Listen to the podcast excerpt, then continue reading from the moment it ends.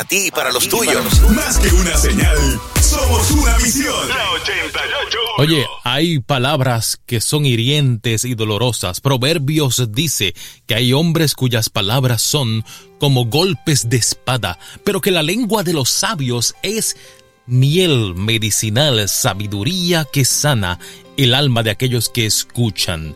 Hay gente que es muy honesta y le brota por los poros la honestidad a la hora de emitir juicios sobre los demás, a la hora de juzgarte, a la hora de criticarte, son tan feos como tan francos, pero a la hora de emitir juicio propio, a la hora de autoevaluarse, a la hora de ser honestos consigo mismos, estos no son íntegros.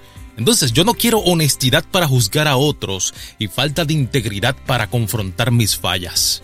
La gente que sabe que puede crecer en Dios es la gente que tiene la capacidad de autoconfrontarse, de mirarse al espejo con valentía y ejercer el valor de la integridad para decirse a sí mismo, oye Eddie, corrige esto, crece en esta área, aprende, no vuelvas a cometer los mismos errores. Yo te reto hoy, te emplazo te envía un reto desde aquí a que dependas de la gracia de Dios en tu vida, como nos va a cantar a continuación René González, y que comiences a ser más íntegro contigo mismo y menos honesto, supuestamente, para juzgar a otro. Hay una diferencia entre honestidad e integridad.